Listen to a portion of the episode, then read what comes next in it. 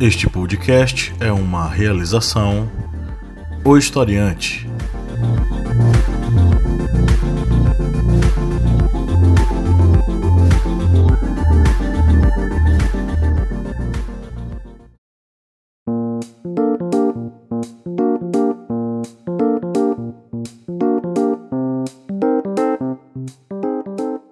E aí, galera, aqui é a Lídia do podcast Historiante.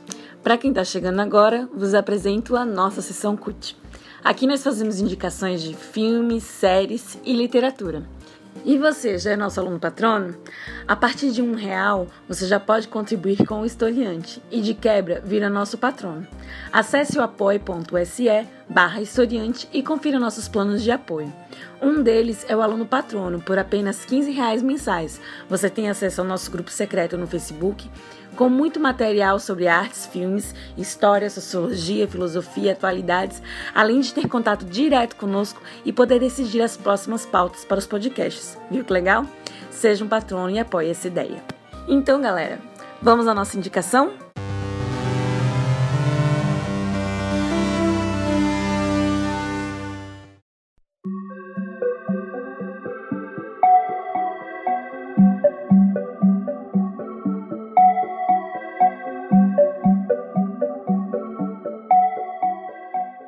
Vamos olhar o meu card? Se liga nessa dica CUT. A minha indicação dessa semana é A Maldição da Residência Rio. Foi lançada dia 12 de outubro desse ano, 2018, e dirigida por, dirigida por Mike Flanagan. Tá bem fresquinha, não é mesmo?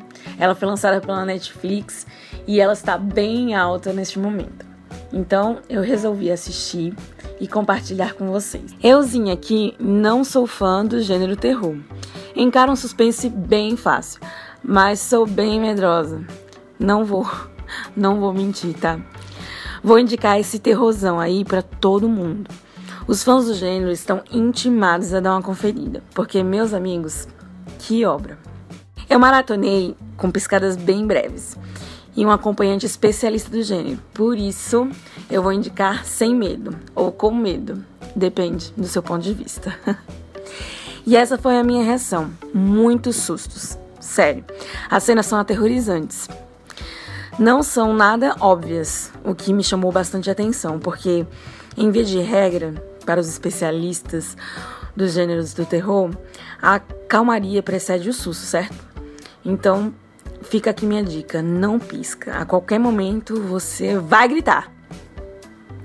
Bem, a história se passa na casa da família Rio. Obviamente, né? Que é a maldição da família deles. Mas o enredo dessa primeira temporada, pelo menos, é em torno da família Crane, um casal com cinco filhos que se muda para a mansão dos Rios, com o objetivo de reformá-la e vendê-la depois. Além do lugar ser temporário, ele não passa tanto conforto para os moradores, especialmente para as crianças, né? Alguns eventos misteriosos vão acontecendo com, com cada um deles em torno da casa e, e na casa, né? Que vai chamando a nossa atenção. E todos esses eventos misteriosos vão culminar em uma tragédia. Já na fase adulta, os cinco irmãos, um pouco distantes uns dos outros, vão tentar lidar com esses traumas vividos naquela época, naquele ambiente da casa, né? E, claro, o pós-tragédia. A história ela é narrada em dois, em duas linhas do tempo, em dois tempos, né? A infância na casa e o presente. É aquela pegada meio Lost, sabe? Vai e volta, não exatamente numa linha cronológica, mas é, é bom ficar ligado, né?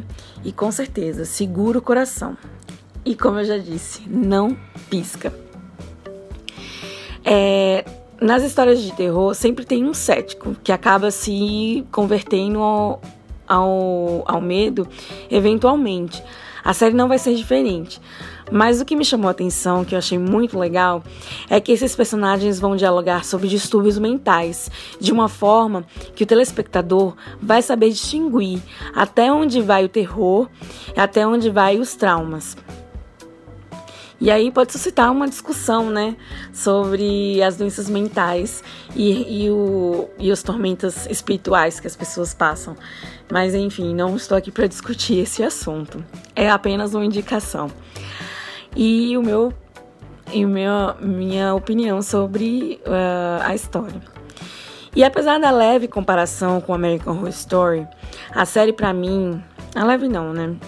Bastante comparação, né?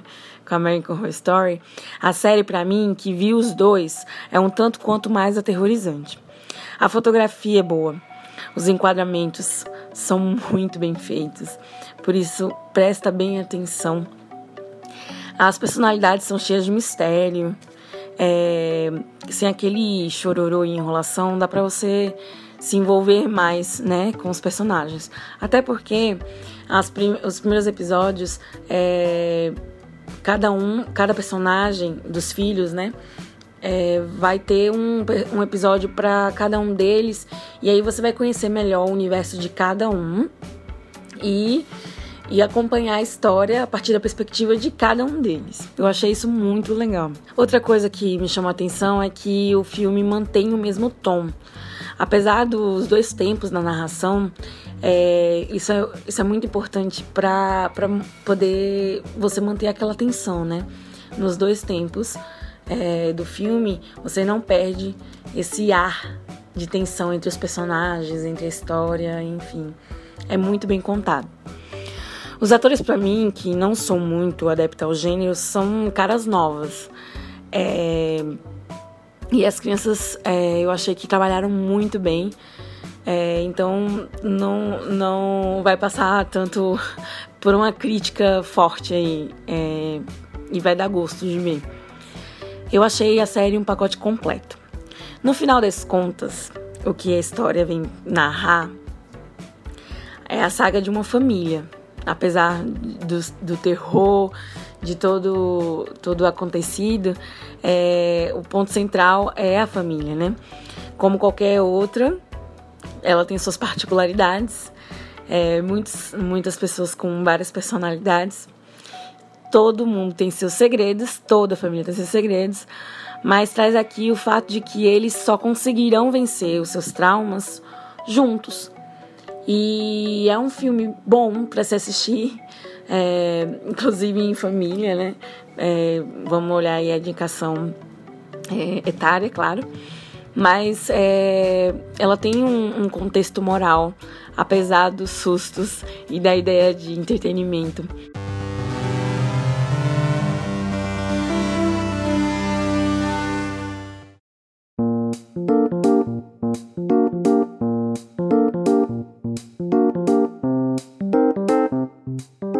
E essa é a minha indicação da semana. Espero que saiam todos vivos dessa maratona. E caso você queira apoiar o nosso canal, como eu já disse lá no início, fica a dica. apoie.se barra o historiante e seja nosso patrono por até um real. Então, terminamos aqui e até a próxima indicação.